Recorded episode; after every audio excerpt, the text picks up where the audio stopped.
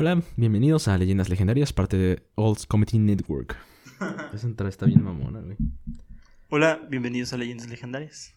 Parte de Olds Comedy Network, esa es la parte importante, güey. Oye, sí se escucha mucho mejor tu micro, ¿eh? Sí, es que estoy mucho más pegado, güey. Vas a escuchar hasta cómo pasa mi saliva de un lado a otro. Hola gente, ¿cómo están? Sean bienvenidos a un nuevo episodio de Nexus. Estoy pegadísimo al micrófono, lo más pegado que se puedan imaginar, y estoy muy contento porque no se van a escuchar mis P's y mis S's. Cuando te pegas mucho al micrófono, eh, mm, normalmente si es un micrófono bueno, va a, a sonar mal cuando dices las P's o las S's, porque lo desconozco, pero eso pasa. Y ahora compramos un, un filtro antipop que permite que me pegue más al micrófono, que mejore la calidad de mi audio y que pues pueda decir las P's y las S sin algún peligro. Puedo hacer un... Y no pasa nada. no, ma, qué. Pero bueno, sean bienvenidos a un episodio de algo como estás. Al episodio 22, porque ya no hemos dicho los episodios. 22.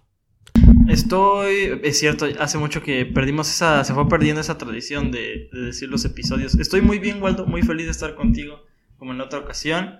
Eh, hace unos minutos antes de empezar a grabar estábamos hablando de, en nuestro episodio anterior, de que no hemos checado bien cómo, cómo le ha ido en, en las visitas, entonces no sabemos bien cómo le ha ido, así que posiblemente que acabe esto lo haremos. Pero ¿cómo estás tú, Waldo? Estoy bien. Estoy muy bien. Eh, fue una semana pesada, güey. Ya acabé mi primer semestre. Ya. Y fue semana, fue semana pesada, pero no precisamente por la escuela, sino porque estuvo muy perro. O sea, lo, lo de los clips. Porque estuve bien cabrón, ¿eh? Porque subí, subí un buen de clips y luego en YouTube subí, subí los clips y hasta les puse miniatura, güey, para que a todos les fuera bien, güey. Ajá. Eh, o sea, estoy ah, sí, vi las, mini- vi las miniaturas, vi las miniaturas. Sí, estoy cansado. Pero Quedaron general bien. creo que fue una semana exitosa. Este, que va bien. Me gustó mucho el episodio que hicimos con nuestro queridísimo Raúl. Eh, y nada, esperamos que próximamente tengamos más invitados. De mientras les recuerdo que está el Instagram, ahí se suben todos los clips, igual en Facebook, en YouTube.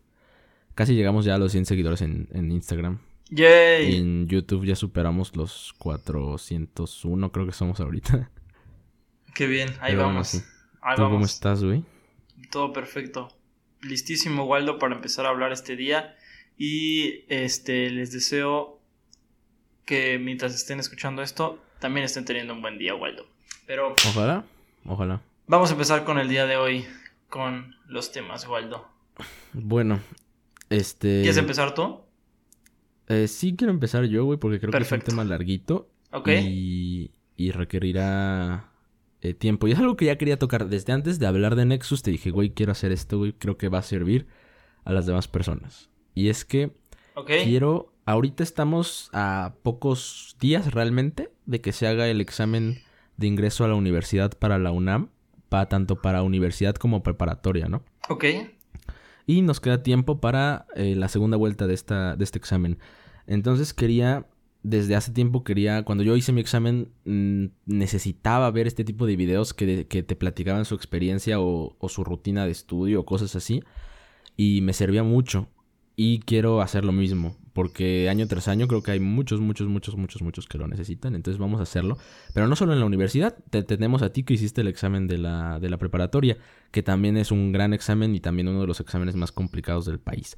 Entonces, eh, quería que platicáramos uno, nuestra experiencia, dos, cómo estudiamos y tres, cómo fue el día que fuiste a hacer el examen. Y esto pensando tanto en los escuchas como en los clips, güey, porque ya visualizo los clips ahí. Van a tener. Así es de cómo estudiar para el examen de la UNAM. de la prepa y de la uni, güey, dos por Ajá. uno. Así es. Entonces, empezamos. Eh, primero, eh, dime, Dargo, ¿cómo está organizado el examen de la prepa? Para entrar a una prepa de la UNAM, ya sea CCH prepa. Ah, wow. No manches, hace mucho que no recordaba eso.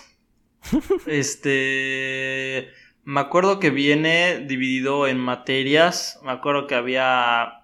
Había materias de química, de física, de historia. Que historia era de las más complicadas, ¿no? Porque, o sea, a mí, a- a mí me encanta la historia, a mí me gusta mucho la historia, de hecho se me hizo muy fácil. Pero es, es complicado porque abarca historia de México e historia universal en un mismo en un mismo compilado de preguntas, o sea, son creo que son 12 preguntas por materia, si no me equivoco. Entonces, este, eso es, eso es algo complicado. Este, también hay matemáticas. Aparte está pensamiento matemático. Y qué más, eso es de lo que me acuerdo. Hay otra, hay otra, está español también. Hay otra materia, pero no me acuerdo su nombre. Que es como de, como de pensamiento gramático, no sé, algo, algo así, no, no me acuerdo bien. Pero esa también es una, es una materia. Y sí, así está organizado el, examen. Waldo son 128 preguntas. ¿A ti cuántos, cuántas preguntas tenías tú? Este. 120, güey, pero si quieres vámonos con primero todo lo de la prepa y todo lo de la uni después para, para no mezclar. Ok, perfecto. Está bien. Entonces, este... Va, ya está, ¿cómo están organizadas, güey? Ahora va... Eh, ¿Qué dije, güey? Era del método, no me acuerdo en qué orden lo había dicho, pero si quieres vamos con... ¿Cómo había estudiado? Pues si quieres vamos con el método de estudio. El método de estudio, ok. Mmm... Pues hay muchas personas, o sea, yo he escuchado, yo, tuve compañeros que decían de que ese, ese examen estaba muy fácil y que no tuvieron que estudiar o que, o que tuvieron que estudiar una semana antes. Personalmente yo sí necesité estudiar. Yo me acuerdo que cuando hice mi primer examen de prueba saqué 70 aciertos, que con 70 aciertos no me hubiera alcanzado a quedarme en ninguna escuela de la UNAM, creo que tampoco en ninguna del Poli. Quizás en algún bachiller. ¿Es el mismo examen para las del Poli y la de la UNAM o, son diferentes? Es el mismo, ajá, justamente por eso. O sea, tú acomodas ah, tus. O sea, tú haces el examen y puedes y acomodas tus opciones con todas las, de todas las prepas que tú quieras. Y pero si no me hubiera alcanzado a quedarme en ninguna de esas. Este. Porque sí, este. Y yo, yo creí que tenía un buen nivel, pero evidentemente no era así. no era así. Entonces empecé a estudiar como desde febrero y el examen era en junio. Y me fui tranquilo, no, no, no fue necesario volverme loco, estudiaba como tres veces a la semana. Este, y así, así me la, me la, me la llevé tranquilo, haciendo exámenes para ver cómo iba. Y sí, me faltaron, me faltó estudiar matemáticas, porque en ese entonces yo estaba muy perdido en matemáticas, tú lo sabrás porque tú estudiabas conmigo en ese momento. Sí. Este, y yo decidí, y esto es un consejo que no le, no, no, no se lo, no, o sea, no es un consejo más bien, esto, esto que, que voy a decir es algo que yo hice, pero no les aconsejo que lo hagan. O sea, yo como dije, mi nivel de matemáticas está muy por debajo de lo que debería ser. Que al final, o sea, al final era más lógico, entonces no hubo tanto problema. Supongo que me fue bien, de hecho, pero pero, o sea, lo que yo hice fue decir, no voy a estudiar matemáticas porque nomás voy a perder el tiempo y mejor le dedico a otras materias. Entonces no estudié matemáticas. Y así lo hice. Ustedes estudian matemáticas, por favor. Esas matemáticas son muy importantes. Más para ese examen, porque hay dos materias de matemáticas. Pero así fue lo que hice. Y así me fue mi estimado Waldo. Y finalmente, ¿cómo fue el día que fuiste a hacer tu examen, güey? El día... Fue, me acuerdo que fue un día después de mi cumpleaños o antes. Fue, no, no, me acuerdo si yo tenía el examen el 24 de junio o el 26. Fue algo así, un día, un día después, un día antes de mi cumpleaños. Este, me acuerdo que estaba lloviendo, había muchas personas. Eh, una anécdota chistosa que no sé si ya te la había contado es que recuerdo que cuando llegué al salón para hacer el examen, ya estábamos todos listos y de repente llegó un, un güey a querer hacer el examen.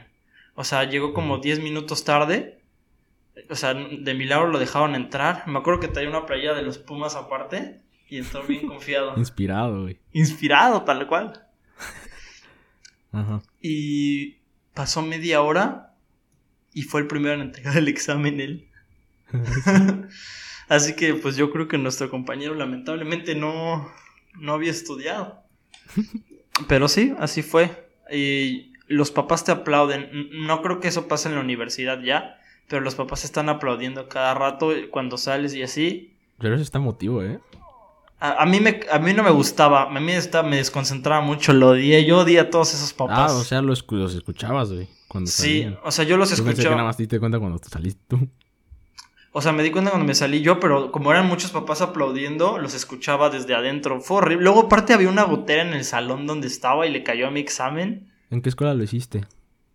Creo que se llamaba Colegio Partenón no sé dónde esté. Si alguien este, estudia en el colegio Partenón, ahí hice el examen. Ajá. Y así estuvo. ¿Y tú, Waldo, dime, ¿cómo te preparaste para tu examen? Ok, primero empezaré con la estructura, güey. Ah, cuéntanos la estructura del examen, por favor, Waldo. Ya aquí hacemos slash universidad. Ok. Este, Slash. clip separado, evidentemente. Pero sí. Eh, el examen de la universidad para la facultad que desees, la que sea, tiene 120 preguntas, ¿va? Ok. Eh, tiene 120 preguntas que cuentan con materias que son matemáticas, español, literatura, eh, física, química, biología, geografía, ¿Son las mismas México. materias para todas las carreras que apliques? para todas. Historia de México, historia universal. Para O sea que todas las carreras son las mismas. Aunque quieras estudiar, o si quieres estudiar psicología, te ponen el mismo que si quieres estudiar química. Ahí te va, güey. Es que, por ejemplo, son cuatro áreas de conocimiento. Área 1, físico-matemático. Área 2, químico-biólogo, medicina y todo esto. Área 3, ciencias sociales. Y área 4, humanidades. Por ejemplo, yo hice para área 3. Ujú.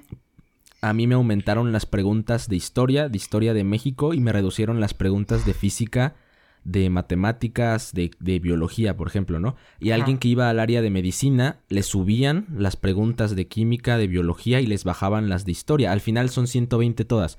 Pero dependiendo a Ok. la carrera que elijas y dependiendo al área, te bajan o te suben unas cuantas. Realmente son muy pocas las que te suben, son 3, 4 preguntas más. Pero así está. Y, por ejemplo, eh, en el área de matemáticas, a mí yo no vi... Ay, güey, es que ni me sé sus nombres, güey. Pero te quitan unas partecitas de, de, de matemáticas que solo van para área, para área de, de físicos y área de, de biólogos. Ok. Entonces te quitan unos temitas de matemáticas. De lo, de lo demás es igual. En biología también no te preguntan tanto de lo de los procesos del- de la respiración, que eso es algo, según yo entiendo, es algo complejo de, de estudiar. Entonces ahí también te quitan un poquito si vas a área 3. Y evidentemente te suben el nivel de preguntas de historia, de historia de México, de literatura. Entonces, este, así está la cosa, ¿no? Esa es la estructura.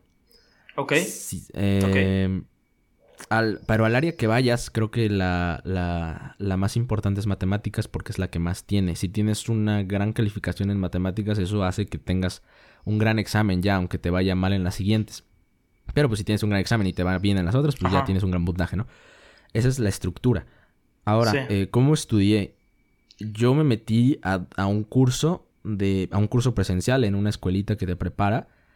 Y un amigo me prestó su cuenta de Unitips. No es este, no es ninguna promoción a Unitips, no nos están pagando. Ojalá, lo haría con gusto.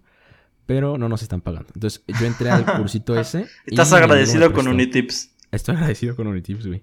Es una gran página. Y este, entonces, esos dos cursos, ¿no?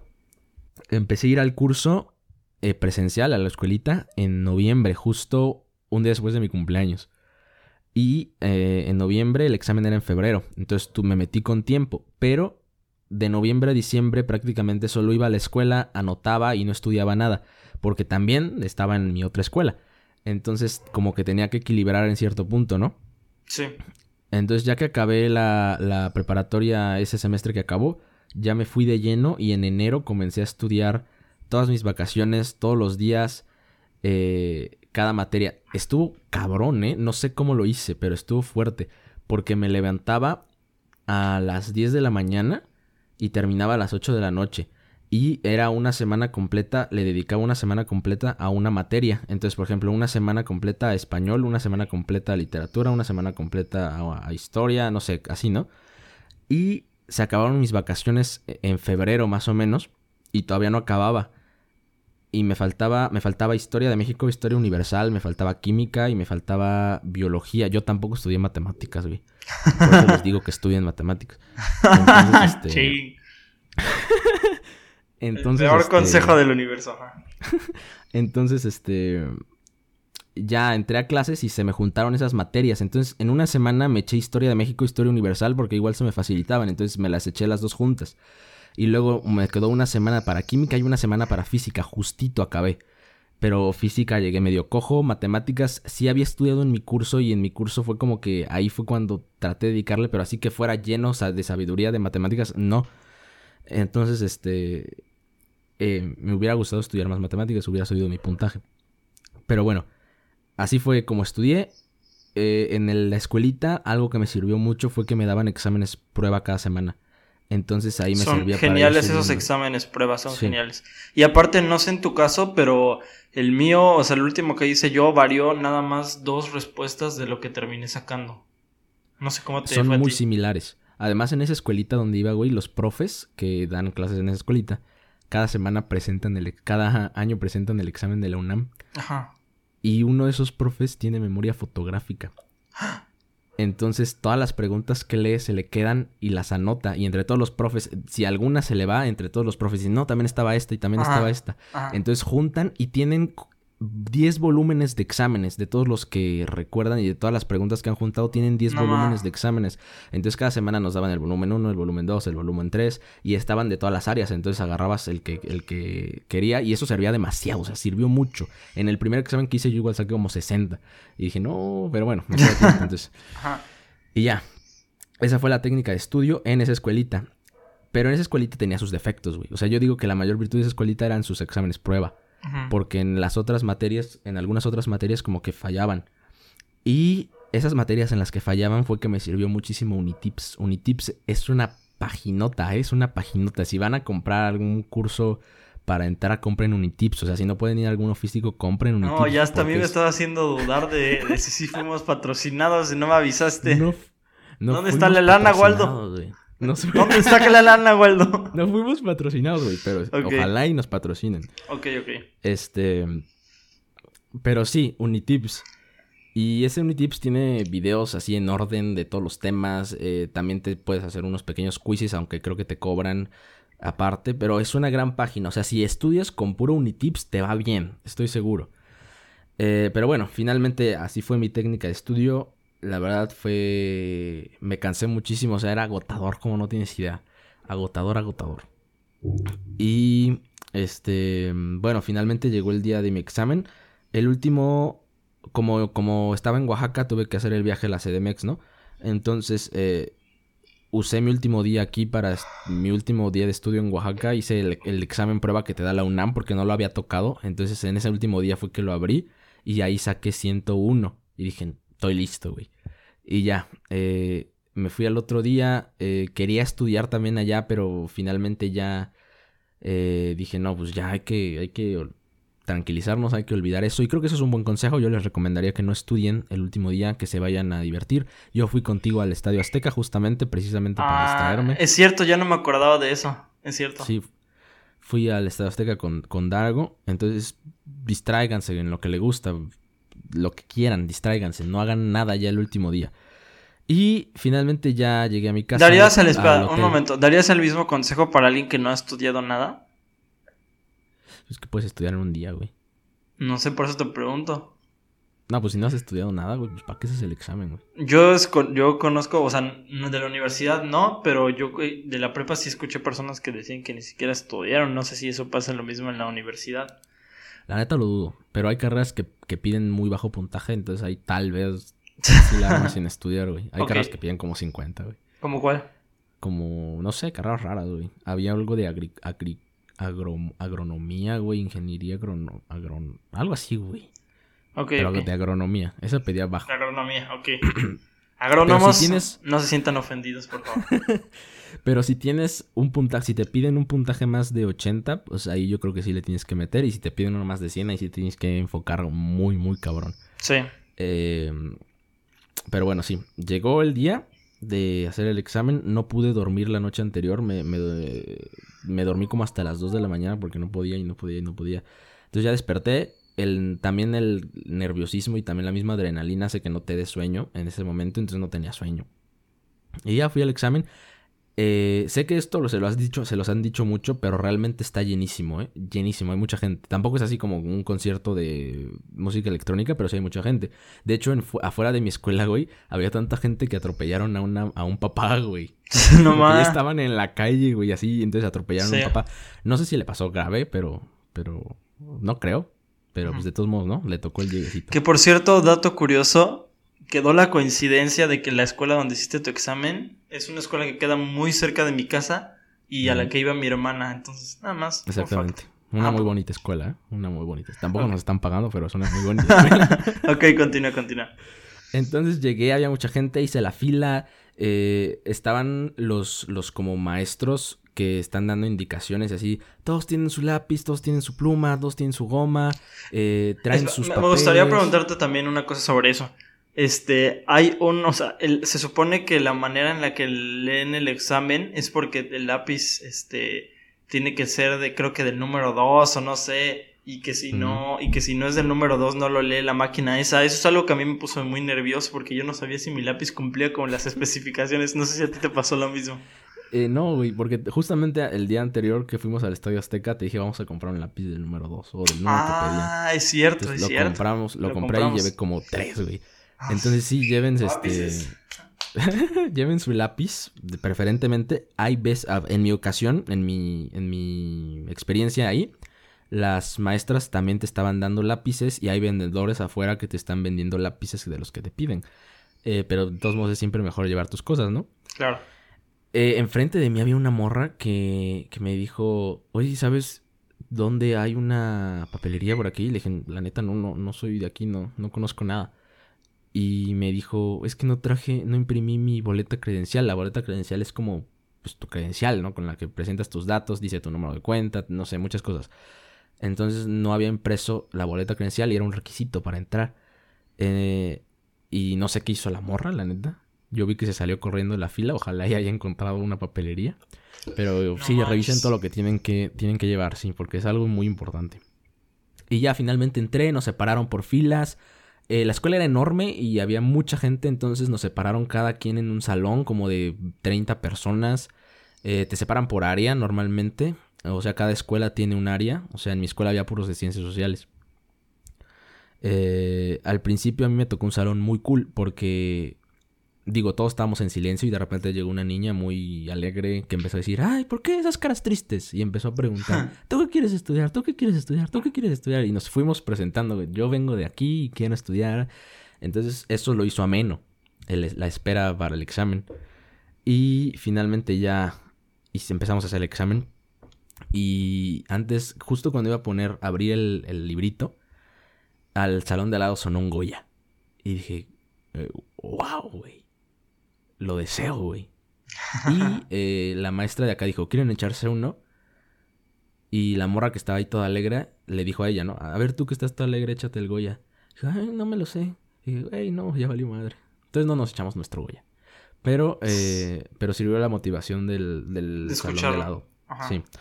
Y ya, eh, pues empecé a contestar el examen, eh, lo acabé antes de tiempo, salí a tomarme las huellas, la foto, porque si eres este foráneo lo haces justamente después o antes del examen.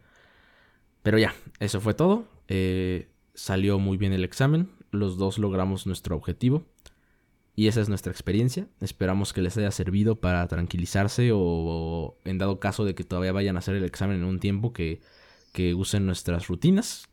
Pero sí estudien matemáticas, por favor. Sí. Me gustaría, antes de pasar de cambiar de tema, preguntarte: ¿el examen de la UNAM es difícil? Es que está difícil. Es que voy a sonar como profe, güey, pero si estudiaste, no. Eso estaba pensando justamente. es que es mucha información, güey. Es mucha información. Eso está difícil. Porque es mucha información. Y mantenerla tanto tiempo, eso está difícil. Porque Normalmente, ¿qué? Estudias para un examen y al día siguiente lo haces y ya. Pero esto es mantenerlo mínimo unos tres meses, dos meses, entonces es costoso esa parte. Pero si estudias realmente es relativamente sencillo, lo difícil es agarrar la información. Pero sí. Sí, eh. coincido completamente contigo. No está tan difícil, hay personas que dicen que está fácil, pero en mi recomendación, eh, estudia y si te crees que, que tienes muy buen nivel, quizás lo tengas, pero de por no dejar, haz un examen de simulación y date cuenta de en qué nivel verdaderamente estás y ya después decides, ¿ok? Están gratis, ¿eh? Hay muchos que cuestan, pero también hay muchos gratis. Sí, pero si estudian. Si estudian bien, pero muy, muy bien, es segurísimo que quedan. Y les digo, las, las en la universidad los, las materias que más tienen son matemáticas y son literatura y español. Entonces, si hacen una sección perfecta en esas tres, les va a ir muy bien. Entonces, esa es mi recomendación. Pero bueno, cambiando ya de temas de exámenes, a menos que quieras agregar otra cosa. Eh, mm, nos llevamos mucho tiempo, güey, la neta. Este, pero bueno, ¿qué quieres este ¿Qué quieres decir? ¿O qué quieres, qué tema traes? Este, tengo un tema eh, interesante, cambiando un poco de aires. Quiero hablar un poco sobre paradojas de nuevo. Ya sabes que yo tengo mi sección de paradojas. Paradojas, paradojas. Deberíamos tener una sección de paradojas, porque siempre hablo de paradojas. Pero bueno, eh, una vez estaba viendo un documental. Estaría eh, ¿eh? A ver quién trae la paradoja más chida. Estaría cool, estaría cool. Empieza a traer paradojas también. Simón. Bueno, este, estaba viendo un documental hace mucho, mucho tiempo, hace mucho, mucho tiempo, pero me recuerdo mucho la idea de lo que les voy a decir, donde estaban explicando cómo es el proceso científico para la teletransportación. ¿Ok? Entiéndase por teletransportación cuando estás en un lugar y apareces en el otro en cuestión de un segundo o dos segundos, ¿no? Puedes aparecer completamente del otro lado del mundo o cualquier lugar, ¿no? Ok, esa es la teletransportación. Estaba viendo que era algo que ya habían logrado hacer, pero no sé los términos técnicos porque no es mi área de conocimiento, pero con una, creo que con una partícula o, al- o algo así, una, una cosa muy pequeña, este, que ya lo habían logrado hacer, pero que no lo habían hecho aún, pues, seres humanos, ¿no? Hasta el, hasta el momento, con seres vivos. No sé si ya se haya hecho, me imagino que no. Pero bueno, a lo que quería llegar es que el proceso para hacer esto es descomponer, o sea, destruirte por, de alguna manera, destruir tus partículas, tus células, tus átomos y reconstruirlos exactamente, o sea, literalmente atómicamente tal cual tal cual son, tal cual tú eres, pero en otro lado. O sea, con otros átomos. Entonces, lo que yo quería decir, preguntarme es si realmente esa persona que aparece en el otro lado eres tú o es una copia perfecta de ti. Y esto se llama la paradoja de Teseo, mi estimado Waldo. Había una vez Oh, un barco que era un barco bastante, bastante viejo y por, por el pasar de los años le fueron quitando primero las velas y le pusieron nuevas velas, luego le quitaron el mástil y le, le pusieron un nuevo mástil, este, lo fueron cambiando partes para que ese barco se fuera remodelando hasta que el barco que estaba en el principio ya las partes eran completamente diferentes, pero era el mismo barco, o sea, nadie había fabricado otro barco, era el mismo barco, pero le habían cambiado tantas partes que ya había sido completamente reemplazado. Mi pregunta es, ¿crees, Waldo, que ese barco sigue siendo el mismo barco? ¿Y crees que en este caso, en la de la tele- teletransportación, esa persona que reaparece en otro lado, serías tú? Mm, no sé. Mm, Es, es este. Es, es que sí es un dilema, pero yo creo que sí. En el caso de una persona, en el caso de una persona. Porque, por ejemplo, eh, puedes sufrir muchos accidentes, ¿no? Quedarte sin un brazo, güey, quemarte la cara, güey. O sea, ajenos a la teletransportación. Pero cuando te recuperas a- de esas cosas, sigue siendo tú, ¿no? Tu esencia, tu alma, Mm, para ok. ponernos románticos. ok. Sigue siendo tú a pesar de los cambios que tengas. Entonces, en caso de una persona, yo creo que sí. Ok. A menos que afecte procesos mentales o algo así, ahí sí ya. O sea, se sí supone que te reconstruyen este atómicamente tal cual eras. O sea, con todos tus procesos mentales y todo, se supone, se supone. Ok, entonces, si todo sigue igual en, el, en la esencia, vaya, creo que, que, que sí eres tú. Ok. Pero en el caso de las cosas, no estoy seguro, güey. Porque sí, Aristóteles dice que hay esencia en las cosas, pero eh, no tienen como tal alma. O sea, no se pueden expresar, no puedes decir, ah, yo me siento un barco porque soy este barco y soy chido. Si lo reconstruyes totalmente, yo creo que ahí sí cambian, cambian las cosas. No sé por qué pienso así, yo creo que por, por lo del alma principalmente. Pero. Pero sí. Yo creo que. Yo creo que sí cambiaría en el caso de las cosas. eh, cosas normales, pues no personas. ¿Y tú? No sé. Eh, yo pienso exactamente lo contrario a ti. O sea, yo pienso que en el caso... O sea, tú, dij- tú dijiste que en el caso de las personas sigue siendo igual, ¿no? O que Sí. no. Ok. Sí, que sigue siendo igual. Ok, yo pienso que en el caso de las personas no sigue siendo igual En el caso de los objetos, en, en este caso del barco, quizás sí, pero en el caso de las personas, es, bueno, yo pensaría que no, pero es que mira, yo a lo que, a lo que yo he pensado es que mira, siempre y cuando, siempre y cuando, este, puedas hacer un, o sea, supongamos que en ese momento por alguna razón, la máquina de teletransportar se equivoca y sí hace una copia de ti exactamente igual que, que, que, aparece en, en, otro lado del mundo, pero no te desintegra, o sea, sigues tú existiendo, pero la copia sí se hizo. Si comparas las dos partes, entonces tú dices, no, pues ese güey no soy yo, ¿no? O sea, es una copia y ese güey va a pensar que sí eres, que sí es, o sea, que sí eres tú, ¿no? Va a decir, no, pues yo sí soy yo, pero no. Tú vas a decir, no. no, yo soy Buzz Lightyear. Yo soy Buzz Lightyear. Y, lo, y creo que en una parte lo mismo puede pasar con el barco. O sea, si cada una de las partes viejas del barco que, son, que han sido reemplazadas, las juntas y las vuelves a armar y tienes allá los dos barcos, pues dices, no, pues este barco no es el nuevo. El barco nuevo, el barco, el verdaderamente barco es el que, el que ha sido, el que ha sido siempre. Sí, le fuiste quitando las partes, pero yo las volví a unir y este es el barco que ha sido siempre. Pero le quitas las partes y las vuelves a unir o le quitas las partes y las cambias. O sea, por unas nuevas. No, o sea, en este escenario hipotético, lo que estás haciendo es. El barco es viejo y le vas quitando una parte y la cambias por una nueva. Le quitas otra y la cambias por una nueva.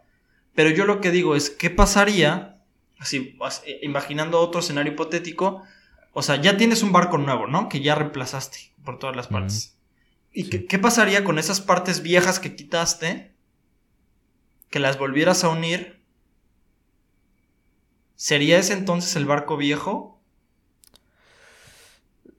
Sería el barco viejo, güey, sí. Sería el barco viejo. Estoy pensando. ¿Por qué? Porque, por ejemplo, cuando tienes un coche, güey, y le cambias el motor por otro motor, sigue siendo el mismo coche. Ok. Ok, sí. Ahí estoy de acuerdo también. Y si le quitas una puerta y la cambias por una puerta nueva, sigue siendo el mismo coche. Ajá. Y así con todas sus partes. Pero si le quitas absolutamente todas sus partes, güey, así todas y volverlas a construir, ahí sí ya no sería el mismo coche, güey, porque estás cambiando absolutamente cada parte de él, güey. Exacto. Y eso, eso, eso que acabas de decir, yo creo que es la clave de la respuesta. Pero si le quitas una parte y todo lo demás es igual, yo creo que ahí en su mayoría sigue siendo el mismo. Con un ligero cambio, sí, pero, pero sigue siendo el mismo. Entonces creo que por ahí va la cosa. Exacto. Que de hecho, no estoy, no estoy completamente seguro, pero yo había leído que de, las células de nuestro cuerpo se renuevan igual cada no sé cuánto tiempo. Pero, y aquí podríamos entrar en temas un poco más, este, no sé, místicos. Pero en el caso de los seres humanos, si tú piensas que, no sé, que tenemos un alma, puede que tus células de tu cuerpo cambien, pero el alma sigue siendo la misma. Exacto. Entonces no está absolutamente todo cambiado. Eh, sí, pero yo creo que en el caso de nuestro cuerpo es diferente, güey. Creo que en gran... O sea, la persona la define la personalidad, güey. No su físico. Entonces, aunque cambie, va a seguir actuando igual. Va a seguir eh, pensando igual. Si es que no sufre algún trastorno. Pero, este, en el caso de las personas creo que es lo importante, güey, la esencia, lo de dentro, no el envoltorio. En ese caso, en las personas. En lo del barco creo que ahí ya, ya, ya te expliqué lo, que pienso. O, sea, sí, estoy de acuerdo, pero, pero dentro de ese envoltorio, o sea, ese envoltorio físico es el que genera nuestras emociones y, nuestras, y nuestra manera de pensar. O sea, en caso de que esto sea verdad, que no estoy completamente seguro, pero según yo sí, las células del cerebro también cambian, o sea, también se regeneran y también son diferentes. Sí, pero no afecta en tu proceso de pensamiento, güey. Me imagino que no, pero no es el mismo cerebro que tú tenías cuando naciste. no, pues sí. Bueno, así estuvo. Interesante el tema, ¿no? Sí, está interesante, güey. Este. Llevamos 34 minutos, güey. ¿Seguimos con un tema más o ya? Se me ha pasado rapidísimo este episodio. Es, pasó muy, muy rápido. ¿Quieres, ¿Quieres hacer otro más? Tengo uno que puede ser relativamente corto. Ok. Este. La otra vez con Raúl mencioné a un asesino en serie que se llama. Con Raúl, el investigador forense, mencioné a Saludos a nuestro amigo llama- Raúl. Saludos, saludos. Eh, mencioné a un güey que se llama Richard Ramírez, güey. Ok. Eh, su apodo es el Night Stalker, el acosador nocturno. Ok. No somos leyendas legendarias, güey, entonces no planeo contar la, la leyenda, la historia de, de Richard Ramírez, Ok. pero vi un documental, o sea, escuché el podcast de leyendas legendarias, es está muy bueno, si quieren ir a escucharlo, eh, vayan, se lo recomiendo. Pero también eso me hizo picarme y vi una serie de en Netflix de Richard Ramírez. Y me sorprendió, güey. O sea, he visto varias series de asesinos seriales, pero ninguno me había sorprendido tanto como Richard Ramírez. ¿Lo ¿En qué aspecto? ¿En qué aspecto? Vi esa serie anunciada de, de asesino nocturno, algo así. Ajá. En el aspecto de sus locuras, güey. Su, forma de pensar, su forma de ser, güey. Está cabrón. Te lo voy a resumir rápido porque, pues, te digo, no somos leyendas legendarias, ¿no? Entonces vamos a, a contarlo rápido. Richard Ramírez eh, sufrió muchos traumas, güey, cuando era niño, güey. Eh, lo violentaban, no le hacían caso, se cayó dos veces y tuvo dos traumas graves en la cabeza. Eh, su tío fue a Vietnam y quedó loco y le enseñaba a disparar. Le enseñaba las fotos que tenía de los cuerpos que había matado en Vietnam. Eh, le ten- le- y además mató a su esposa enfrente de Richard, del pequeño Richard, cuando tenía 10 años. Eso afectó mucho, ¿no? Ajá. Luego, lo estuvieron friegue y friegue con la religión, con ser católico, con ser católico. Bueno, más, no sé si ser católico o ser cristiano, pero con una de esas dos, güey. El caso es que se fue por el otro camino, güey, porque le decían, pero no hables del diablo, güey, porque el diablo es malo. Y eso hizo que se picara y se picó y se hizo satanista, güey. O sea, su religión era satanista. Ajá. Ahora empezó a matar. Le pusieron al acosador nocturno porque mataba. Porque entraba primero a las casas de noche. Y mataba a las personas durmiendo, güey. Algo muy cobarde, güey. Sí. Y siempre que había conflicto trataba de evitarlo y huir. O sea, siempre mataba a las personas dormidas. Y después de matarlas, se relajaba, güey. Y comía ahí. Agarraba snacks que había en su casa y comía ahí con los cuerpos. Y para finalizar, les ponía un símbolo satánico, una cruz, una estrella invertida. Ok. Y se iba, ¿no? Eh, Richard Ramírez mató a 15 personas confirmadas. Puede que hayan sido muchas más. Y eh, lo que me causó aquí, no sé, algo, una sensación muy extraña. Es primero lo del satanismo. Estaba confiadísimo de que Satán lo respaldaba. Y por eso, por eso tenía tanta confianza en eh, comer en sus casas, en viajar. O sea, se movía en, en autobús. O sea, iba al dentista. Eh, o sea, está. Tenía una extraña confianza de, de que lo respaldaba Satán. Pero nunca le dedicó o nunca dijo que Satán lo obligaba a matar. O sea, mataba por gusto y se los dedicaba a Satán. Y por esa.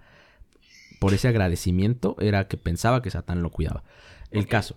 eh, mató a 15 personas de formas crueles, güey.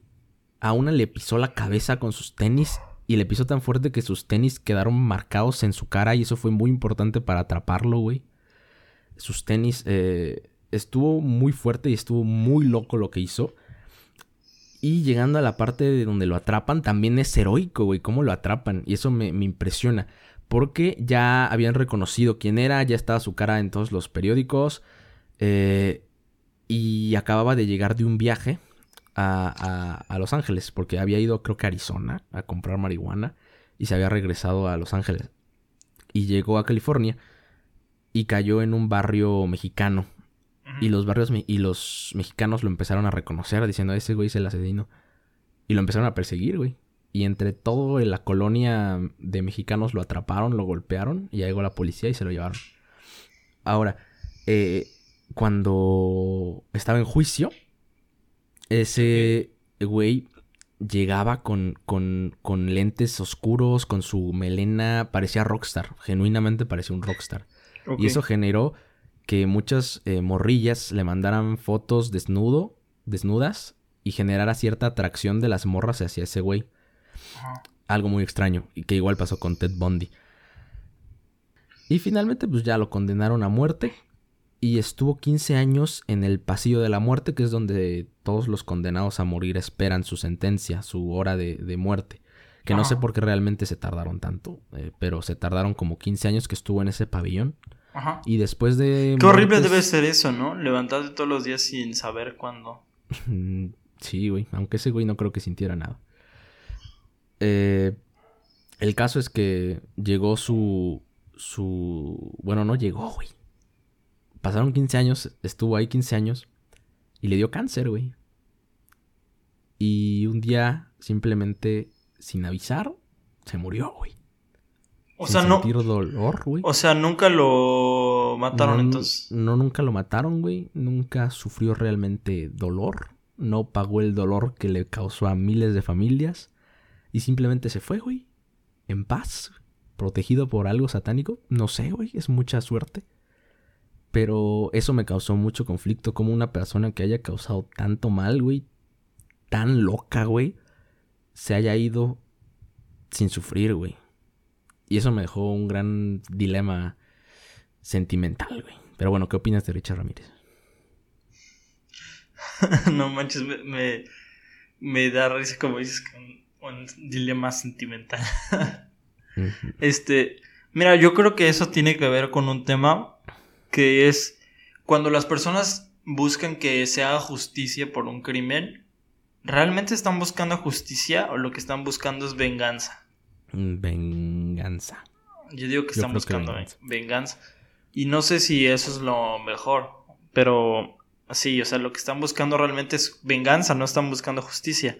Que entiendo por qué lo hacen, pero eso no es justicia muchas veces. Pero bueno, este, sí, en ese sentido, los, las personas que lamentablemente sufrieron, los familiares de las personas que lamentablemente fueron asesinados por Richard Ramírez no recibieron venganza. Y pues me parece pues que era un loco, la verdad. Era un gran loco.